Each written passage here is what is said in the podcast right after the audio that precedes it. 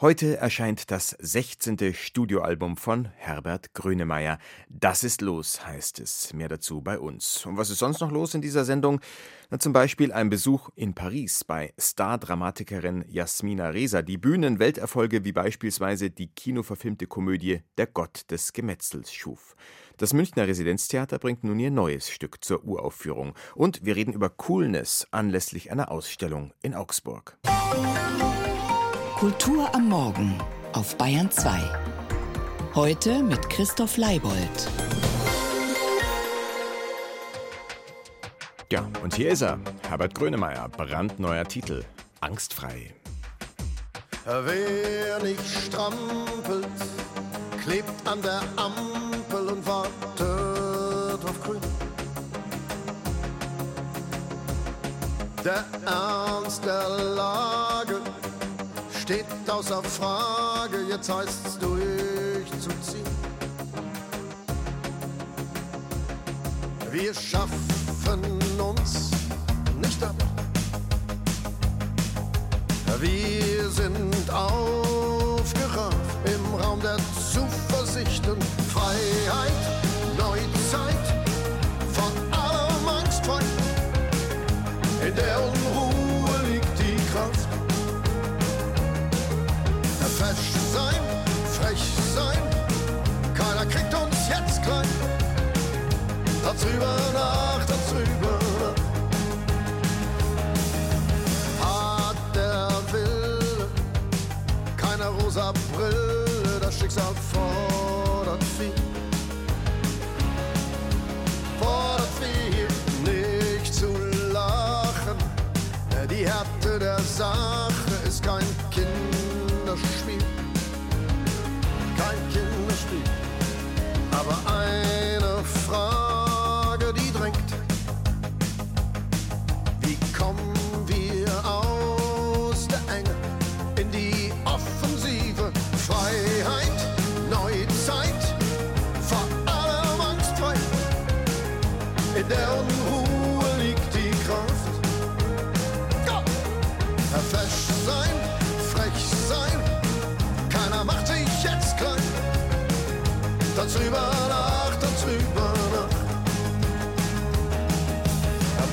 verletzlich, unersetzlich, springe deiner Brust.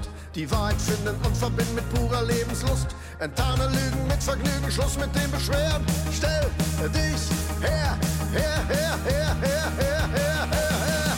Um Freiheit und Neuzeit und vor allem angstfrei. In der Unruhe liegt die Kraft.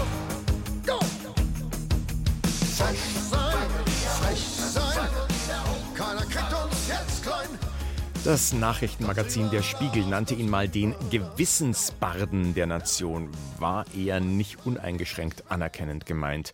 Der Titel, der Herbert Grönemeyer da verpasst wurde, changiert ja zwischen moralischer Instanz, was man noch als positives Urteil durchgehen lassen könnte, oder aber Moralapostel. Das wiederum tendiert eher Richtung Nervensäge. Es soll ja auch Zeitgenossen geben, die finden, dass allein Grönemeyers Art zu singen an ihren Nerven sägt. Für andere freilich trägt gerade das zu seiner Einzigartigkeit bei. Aber egal, wie man zu Grönemeyer steht, an dem Mann führt im Musikbusiness hierzulande kein Weg vorbei. Seit seinem Album Bochum von 1984 landete jede seiner Platten auf Platz 1 der deutschen Charts. Na und warum sollte das beim 16. Studioalbum anders werden? Roland Bisswurm über Das ist los. Und immer wieder Neuanfang, die Welt dreht sich im Schleudergang. Bankenkrise, Emirat, Schuldenbremse, Windradpark. Ist das wirklich wahr? Immer wieder Neuanfang? Da singt ein Politbarde, ein nun ja linker Liedermacher, der immerhin 13 Nummer 1 Platten veröffentlicht hat und jetzt mit seiner 16. Scheibe kommt. Was ist los? Das ist was ist los. Wir sind der Abgesang des Kapitalismus. Wir haben die Welt halt wirklich an einen enormen Abgrund gefahren. Wir haben nicht alles nur falsch gemacht, aber vieles, vieles falsch gemacht. Wo schafft man es, sich aufzutanken? Für jetzt erst recht ist es fast zu spät. Muss die Welt erst in Flammen stehen? dass wir uns aus unserem Koma drehen. Es braucht den immer müden oh, Schrei rüber in die neue Zeit. Herbert Grönemeyer, Bergwerkersohn aus Bochum, Schauspieler, Sänger, Lyriker und aufmerksamer Beobachter der Zeitläufte, Zeitgenosse, Chronist der letzten Befindlichkeitsdebatten. Was ihn vor allem antreibt, das Geschlechterverhältnis, die Polarität, das Spannungsfeld zwischen Gut und Böse, zwischen toxischer Männlichkeit und aufwendigem, zukunftsweisendem Feminismus. Also ich bin mit ganz vielen Frauen groß geworden, mit sehr starken Frauen groß geworden, also bestimmt 15 oder 20 Frauen. Und ich fand immer schon in meinem Leben den weiblichen Zugang zu Problemen und die Denkart einfach so konträr zur männlichen, dass wir nur in der Ergänzung einfach klarkommen. Also die, das, die Kombination ist, ist, deswegen hat der liebe Gott das auch so angerichtet. Ja. Es warst nur du, immer du, unerreicht, so klug, von Kopf bis Fuß, aus einem Guss. Bleibst du mal du, Verlust. Grönemeyer ist, wie auch die Kollegen Peter Maffei, Konstantin Wecker oder Marius Müller-Westernhagen, auf dieser neuen, der 16. Grönemeyer-CD finden sich etliche Anklänge, ein sehr persönlicher, ein nahbarer, ein Sänger intimer Kontexturen. Wer ein wenig über seine Biografie weiß, kann ahnen, dass mit dem hier besungenen Urverlust die persönliche Katastrophe im Jahr 1998 gemeint ist – als binnen einer Woche die Ehefrau und Mutter seiner beiden Kinder sowie sein Bruder aus dem Leben gerissen wurden. Aber Grönemeyer beteuert? Meine Lieder sind jetzt nicht autobiografisch, aber die Atmosphäre der Platte, also was die Platte dann letztendlich als Geschmack hinterlässt. Ich setze mich dann halt wirklich hin und fange einfach an zu schreiben. Ich schreibe dann einfach drauf los. Lese sehr viel, lese sehr viel Texte, lese viel auch Lyrik, lese auch andere Liedertexte, lese Zeitungen, lese Bücher und dann kommen immer Worte, die mich so treiben, die ich aber nicht benutze. Aber Worte, die in mein Stimmungspuzzle sind, glaube ich. Und dann schreibe ich ununterbrochen. Ich habe für diese Platte, glaube ich, 110 Texte geschrieben, 120 Texte mhm. geschrieben für 14 Nummern. 13 sind es, 13 und die haben es in sich. Es sind nicht nur gefühlige Grönemeyer typische schmeichelhafte Nöhlungen, bei denen man bestenfalls Textfragmente ahnen kann, was bisweilen sogar beabsichtigt ist, nein, hier singt einer klar und deutlich, was ihm wichtig ist. Es braucht kein Hauptgewinn, kein Druck, kein Plan. Wichtig ist nur, dass man Alltag kann. Da sind viele Ambient, New Wave und Techno-Elemente im Spiel. Grönemeyer erzählt, dass er derlei braucht, um mit all den vielen Gedanken, mit der Reizüberflutung heutzutage klarkommen zu können. Auch ihm, der ansonsten ein unruhiger Zeitgenosse ist, der von sich sagt, er brauche das Chaos, weil darin das schiere Leben steckt, auch ihm ist das bisweilen alles too much. Und er spürt, dass wir uns tatsächlich in einer Zeitenwende befinden, und turmhoch zum Schluss ist folgerichtig eine Hymne der Zuversicht in katastrophischer Zeit. Das ist los. Könnte also durchaus eine Leuchtturmplatte der nächsten Jahre werden. Ihr seid der große Wurf. Im Register ziehen, im Register ziehen. Im Register, Register ziehen. Im Register im Register ziehen. Das ist los, das neue Album von Herbert Grönemeyer, das heute erscheint. Wir hören später gleich nochmal rein. Was Herbert Grönemeyer für den deutschen Pop ist, das ist Jasmina Reza fürs Theater der Gegenwart. Ein Topstar des Genres mit einem Werk, das anschlussfähig ist an den Mainstream, darin aber trotzdem nicht irgendwie mitschwimmt, sondern aus ihm herausragt, weil es sich in die Tiefe wagt. Risas Komödien wie Kunst, Dreimal Leben oder Der Gott des Gemetzels bieten das Pointenfutter von Boulevardtheater. Hinter der amüsanten Oberfläche aber tun sich Abgründe auf. Für das Münchner Residenztheater ist es daher ein echter Coup, dass es die Uraufführungsrechte für Resas neues Stück ergattert hat. Heute Abend feiert James Brown trug Lockenwickler in der Regie von Philipp Stölzel im Resi Premiere. Maxe Benauer hat Jasmina Resa vorab in Paris besucht. Paris, Frühling. Ein kleines Hotel direkt im Schatten der gotischen Kirche Saint-Sulpice. Straßenlärm dringt durch die Schiebetür, der Portier tackert an seiner Buchhaltung. Diesen unscheinbaren, etwas versteckten Ort hat die Autorin für das Interview vorgeschlagen. Jetzt sitzt sie hier, in der kleinen, nicht uncharmanten Sofaecke der Lobby. Schwarzes, leicht gelocktes Haar, kluge Augen, ein sehr einnehmendes Lächeln.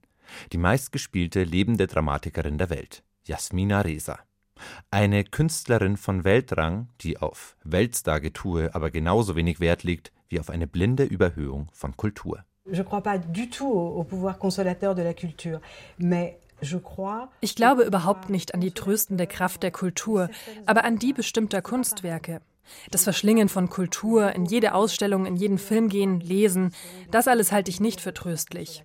Aber bestimmte Werke rühren wirklich an und dank des Spiegeleffekts spenden sie eine Art Trost. Das Tröstende an Resas Werken meint, die Welt zu sehen, wie sie ist, und dann trotzdem zu lachen. Berühmt ist die französische Autorin vor allem für ihre präzise zugespitzten Gesellschaftskomödien, in denen ein oft bürgerlich kultiviertes Personal allzu schnell die Fasson verliert. Etwa in Der Gott des Gemetzels. Darin wollen zwei Ehepaare den Schulhofstreit ihrer Söhne schlichten. Wenige Höflichkeiten später führen die vernünftigen Eltern selbst einen erbitterten Krieg im Wohnzimmer. In ihrem Roman Babylon reicht ein Disput über ein Biohuhn als Auslöser für einen Mord. Resas Stücke sezieren das Tieftragische, das allen menschlichen Beziehungen eigen ist, mit viel Humor und einer großen Lust daran, dieser Tragik nicht das letzte Wort zu überlassen. Es gibt eine Verpflichtung zur Leichtigkeit. Das heißt, der Humor hat die Funktion, das Tragische leichter zu machen, es nicht zu ernst zu nehmen. Und das liegt mir mehr als das bloß Tragische. Wir sind ja nur für eine sehr kurze Zeit hier. Alles ist lächerlich. Da lasse ich keine Gelegenheit aus, um zu lachen.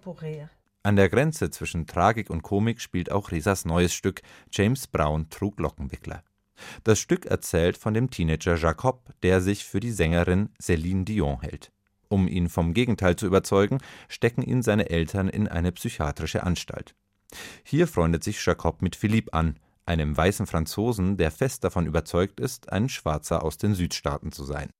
James Brown trug Lockenwickler beginnt wie ein beißender Kommentar zu den aktuellen Debatten über Identitätspolitik, ist es dann aber ganz und gar nicht. Je n'ai pas cherché, moi, à, à, à normal dans la pièce ou, ou non. Ich frage nicht, wer hier normal ist oder wer nicht, sondern wo alle zwischen normal und unnormal zu sein scheinen, was bleibt da übrig? Was bleibt vom Menschen? All die Identitäten, der Identitätswahn abgezogen. Was bleibt? Es bleibt die Geschichte von Eltern und ihrem Kind. Qu'est-ce qui reste? Et le fait qu'on puisse dire c'est une histoire de parents et enfants, eine Figur sagt auch, meine Eltern haben mich zurückgewiesen, sie kommen nicht mehr vorbei. Das gefällt mir sehr gut, weil es einen harten menschlichen Kern freilegt, der gleich bleibt und in dem sich jeder wiederfindet. Euh, Wer bin ich? Wer soll ich sein? Welche Rolle spielen die eigenen Wurzeln, das Milieu, die Normen, die Moral? Der Mensch bei Resa ist ein Tier, das sich solche Fragen stellt.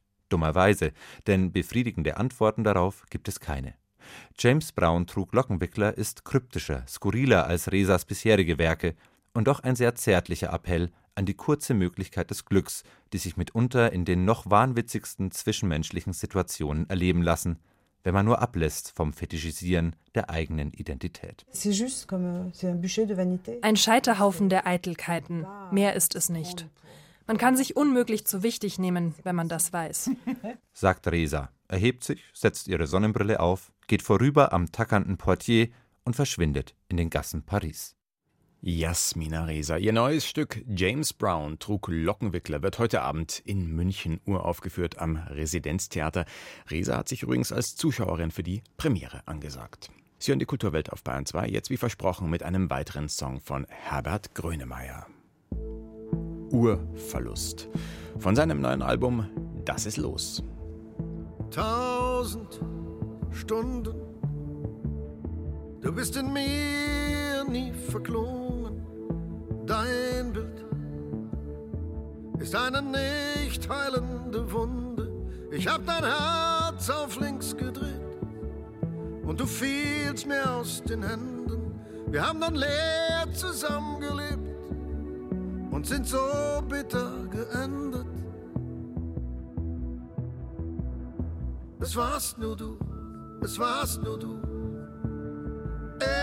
Immer zu, es warst nur du. immer du. Unerreicht, so klug, von Kopf bis Fuß, aus einem Guss. Bleibst du mal du, Verlust.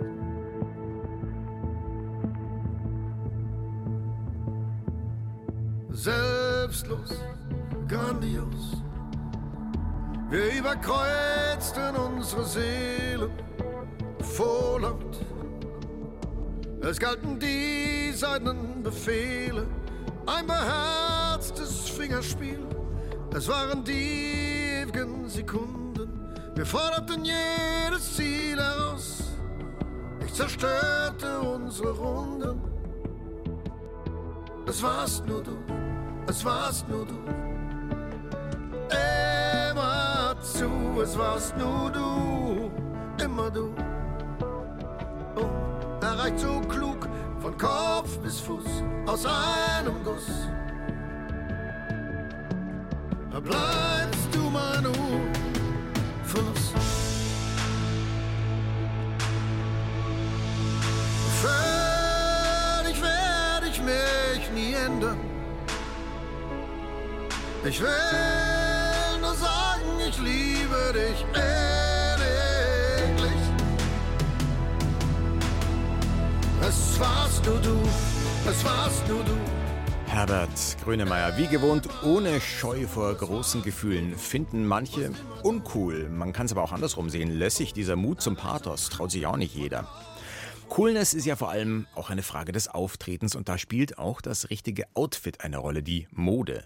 Coolness heißt eine neue Ausstellung im TIM, dem staatlichen Textil- und Industriemuseum in Augsburg, dessen Direktor Karl Borromäus Mohr ich jetzt im Studio begrüßen darf. Schönen guten Morgen. Guten Morgen. Ja, bei Coolness und Mode frage ich mich als erstes, wer ist eigentlich cooler? Also der oder diejenige, die vollkommen up to date nach dem letzten Schick gekleidet ist oder vielleicht gerade jemand, der souverän den eigenen Stil pflegt, egal ob das jetzt angesagt ist oder nicht? Also Sie haben es schon angedeutet, Coolness ist eine Haltung, ist ein Habitus und das kann sowohl in beiden Stilen äh, als auch in, in modernsten Aus, Ausdrucksformen äh, ja, an die Öffentlichkeit geraten. Auf ihrer Museumshomepage ziert die Ausstellungsankündigung ein Foto von James Dean. Der ist so eine Ikone der Coolness. Offene Jacke, Jeans, weißes T-Shirt.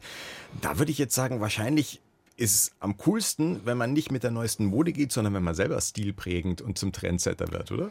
Natürlich, und es geht immer auch darum, äh, äh, geplante Grenzverletzungen zu tun. Das T-Shirt war ursprünglich ein, ein Unterhemd, das mhm. heißt, man hat ging mit Unterwäsche hier an die Öffentlichkeit. Das war natürlich provokativ für die Elterngeneration. Kurzum, Coolness ist immer auch Rebellion. Die Ausstellung trägt den Untertitel Die Inszenierung von Mode im 20. Jahrhundert. Jetzt könnte ich mir vorstellen, dass sich Menschen auch schon im Barock für die Schnallenschuhe, Seidenstrümpfe, Rüschenhemden, was weiß ich, der letzte Schrei waren, auch schon cool fühlten, wenn sie das getragen haben, auch wenn es den Begriff noch gar nicht gab. Also wieso würden Sie von Coolness im eigentlichen Sinne aber erst später sprechen? Man kann von Coolness auch schon in der Antike sprechen, im, im Stoizismus, äh, bei Epikur. Ähm, man spricht von Coolness auch äh, mit Blick auf die afroamerikanische Gesellschaft, der, der Sklavengesellschaft in den USA, wo es darum ging, für schwarze Männer eben viel zurückhaltender in der Öffentlichkeit aufzutreten, um nicht für ein Vergehen schwerer bestraft zu werden, für das Weiße gar nicht äh, verantwortlich gemacht wurde. Also als Strategie, sich nicht angreifbar zu machen. Richtig, eine Strategie des Schutzes, der, der Maskierung, der Panzerung Sicherung der Protektion. Trotzdem eben, Sie haben gesagt, es gibt es vielleicht schon vorher, Sie haben mir recht gegeben, aber die Ausstellung sagt trotzdem, 20. Jahrhundert geht's los. Also da gibt es irgendwie nochmal einen besonderen äh, Break sozusagen. Es spielt das Thema Medialisierung, Film, Bilder, äh, Kino eine ganz große Rolle und das äh, äh, neben auch Musik, Jazz und Rockmusik, das sind natürlich alles Phänomene des 20. Jahrhunderts. Ich brauche eine Öffentlichkeit, um Coolness auch zum Mythos werden zu lassen und das ist, glaube ich, typisch für das 20. Jahrhundert. Ich habe gesagt, Coolness ist eine Frage des Auftretens und da ist Kleidung eben nur ein Teil davon. Also man kann Klamotten, in denen andere cool aussehen, selber tragen und trotzdem dann Panne aussehen. Sie haben schon gesagt, hat das mit Haltung zu tun. Können wir das nochmal genauer definieren? Coolness ist eine demonstrative Gelassenheit, die man nach außen eben zeigt, ist ein Abstand, Distanz, ein Punker kann genauso cool sein wie jemand im schicken Smoking. Es ist eine Frage der Haltung, der Praxis, der Performance, wie man eben nach außen wirkt. Und es ist immer auf Distanz, Kontrolle und Abstand gehalten, auch wenn man innerlich on fire ist. Es gibt eine legendäre Platte von Jazzer Miles Davis, Sie haben den Jazz schon erwähnt, aus den 50ern, The Birth of Cool und damit verbunden auch der Cool Jazz, äh, in dem sich eben auch so eine Haltung ausdrückt. Welche Rolle spielt denn die US-amerikanische und vielleicht noch genauer die, die afroamerikanische Populärkultur für die Entstehung von Coolness als Lebensgefühl? Er spielt eine große Rolle. Ich habe es schon angedeutet, eben, dass es eine Wurzel in der afroamerikanischen Gesellschaft hat. Aber auch der Jazz, der ist selber eine Inszenierung von Coolness.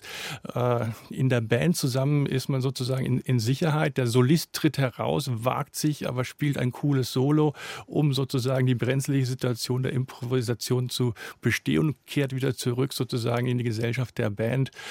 Das ist ein ganz wichtiger Entstehungsort von Coolness Jazz. Und Coolness, wir haben es gesagt, hat was auch mit Unnahbarkeit, vielleicht auch mit Schutz zu tun. Gibt es sonst noch Gründe, wieso wollen wir Menschen cool sein? Also es wollen gar nicht alle, aber viele. Na, ich denke, wir haben alle ein Schutzbedürfnis und, äh, und äh, in einem Zeitalter, wo man sozusagen vom Terror der Intimität spricht, äh, ist Schutz auch wieder wichtig, äh, bis in, in die Social-Media-Welt heute. Man braucht Schutz, man braucht Scham, man braucht Abstand, ja, um leben zu können. Wenn ich die Stars, so an Stars denke von der Kragenweite James Dean, dann fallen mir bei Coolness noch Humphrey Bogart und Lauren Bacall ein. Wenn man die zusammen auf dem, im Film gesehen hat, dann wusste man oft nicht, also mir geht es zumindest so, wer ist eigentlich da die coolere Socke? Und trotzdem hat man das Gefühl, dass mehr Männer als Frauen die Coolness suchen, vielleicht auch, weil sie es mehr nötig haben. Also gibt es da Geschlechterunterschiede? Man wird Coolness zunächst eher bei den Männern vermuten, aber schon in den 20ern denken Sie an Marlene Dietrich, spielt Coolness äh, auch eine Rolle bei Frauen. Frauen eignen sich äh, Männer an, den, den, Smoking, den Anzug, Billie Holiday oder äh, Patti Smith. Es gibt äh, wahnsinnig coole Frauen, denken Sie an Grace Jones und Madonna. Was den Modeanteil von dem betrifft, was wir besprochen haben, da können Sie in der Ausstellung im Augsburger Tim natürlich entsprechende Kleidungsstücke zeigen, also von Marlene Dietrich Hosen über den Bogart Trenchcoat bis zur James Dean Lederjacke, aber so diesen ganzen Rest Haltung, über das wir gesprochen haben, was so wichtig ist für Coolness. Wie machen Sie das denn in der Ausstellung erlebbar? Also wir haben äh, zahlreiche Filmzitate. Die Ausstellung ist inszeniert wie ein Fotostudio. Wir haben ganz viele Großbilder, äh, die man entweder aus Filmen, aus Werbung kennt. Ähm, und dann stellen wir viele Accessoires aus. Ähm, wir haben Figurinen gebaut, die auf den Leib geschneidert sind. So kann man wirklich nachvollziehen, was das eben im Performativen ausmacht, cool zu sein.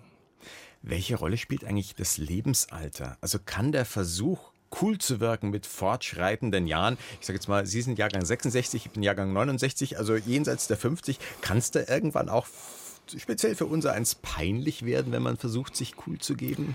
Ich denke schon, wenn man verkrampft versucht, sich cool zu geben, kann das auch in peinlichen Auftritten münden, aber man kann auch im Alter cool sein.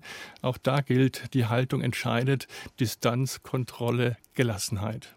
Wir haben gerade im Vorgespräch festgestellt, äh, es ging um Jasmina Reza, die Premiere heute Abend. Sie sind dort, ich bin auch dort.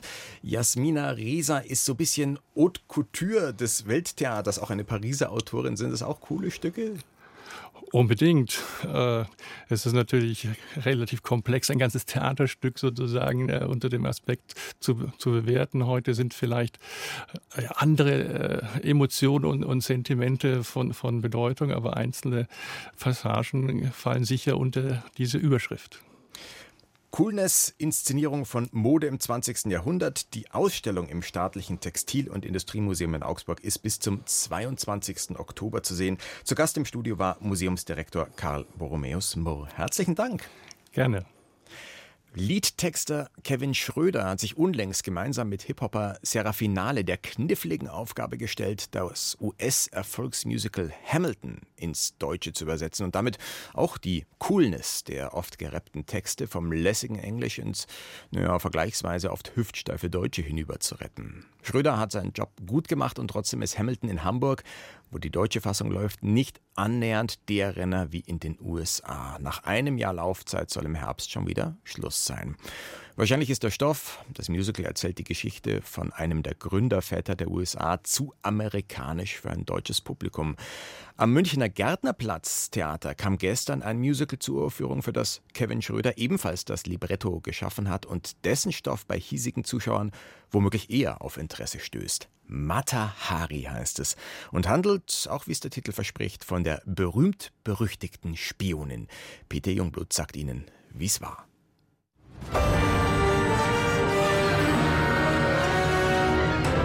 Vor ihrem Tod war Mata Hari als Nackttänzerin berühmt, nach ihrem Tod als vermeintliche Top-Agentin. Als Ehefrau und Mutter dagegen machte sie nicht gerade Schlagzeilen und als Nervensäge wurde sie bisher auch nicht urkundlich erwähnt. Name Mata Hari, Beruf Doppelspionin, dunkler Typ, Topfigur. Insofern ist dieses Musical ein einziges großes und leider auch ärgerliches Missverständnis. Statt die spannende Geschichte der holländischen Doppelagentin Margaretha Zelle im Ersten Weltkrieg zu erzählen, statt von ihrem Aufstieg und Fall als Männerfantasie zu berichten, haben sich Textdichter Kevin Schröder und Komponist Marc Schubring entschieden, ihre öden Tage als Offiziersgattin auf der Insel Java in aller Ausführlichkeit zu beschreiben. Herrlich kultiviert, dekoriert und dann poliert, so herrlich anzuschauen. Das ist auch deshalb unglaublich fade, weil der Gegenspieler zur Heldin fehlt, von ihrem eifersüchtigen Ehemann mal abgesehen. Und so schleppt sich der Abend über fast drei Stunden inhaltsleer dahin, unterbrochen von Popsongs, die sich zwischen Andrea Berg, Helene Fischer und Rammstein nicht entscheiden können. Die Texte hätte man früher vulgär genannt, in Zeiten des Hip-Hop sind sie allenfalls drastisch, aber in diesem Fall eher unfreiwillig komisch. Entsprechend reserviert reagierte das Publikum im Münchner Gärtnerplatztheater, das klassische Operetten und Musicals schätzt und von diesem Experiment sichtlich irritiert war. Immerhin, als Revue hatte der Abend seine Berechtigung, denn die Kostüme von Alfred Meyerhofer waren so überladen, als ob die Mitwirkenden im Pariser Lido oder im Berliner Friedrichstadtpalast auftraten.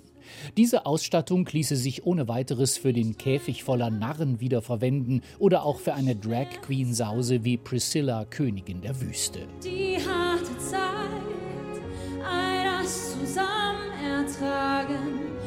Laut Programmheft wollten die Macher dieses Musicals dem Mythos der Mata Hari nachspüren. Das vermittelte sich leider überhaupt nicht. Ein weiteres dramaturgisches Problem, die Hauptdarstellerin stand gleich doppelt auf der Bühne, als Popstar und als singende Schauspielerin, weshalb so ziemlich alle Emotionen jeweils zweimal ausgedrückt werden mussten, was nicht nur Zeit kostete, sondern den Spannungsbogen zum Einsturz brachte. Die eingespielten Zitate aus dem Strafprozess gegen Matahari waren noch das Interessanteste und ließen erahnen, was aus diesem Stoff für ein Musical herauszuholen wäre. Am 15. Oktober 1917 wurde sie erschossen. Bis heute ist unklar, ob sie wirklich Geheimnisse an die Deutschen verraten hat. Da sind der Fantasie keine Grenzen gesetzt. An Regisseurin Isabella Gregor und den Bühnenbildnern Karl Fehringer und Judith Leikauf lag es gewiss nicht, dass diese Mata Hari kalt ließ. Sie machten optisch das Beste draus. Und die Solisten legten ebenfalls viel Herzblut in ihre Rollen, allen voran Ann-Sophie Dürrmeier als Popstar und Florin Schnitzel als Mata Hari auf Java. Auch Dagmar Hellberg als souveräne Offiziersgattin und Erwin Windegger als cooler General waren Inseln der Hoffnung in diesem Ozean der Langeweile. Armin Kahl fremdelte mit seinem Part als fieser Ehemann, zumal völlig unklar blieb, woher sein Frust eigentlich kommen sollte. Insgesamt eine eher groteske Würdigung der Mata Hari. Ob Schlagerfans das anders sehen, wird sich erweisen. Ein Musical, das offenbar kalt lässt, was nicht wirklich was mit einer coolen Sache zu tun hat. Mata Hari, gestern war Premiere am Münchner Gärtnerplatztheater. Und das war's von der Kulturwelt für heute. Am Mikrofon verabschiedet sich Christoph Leibold.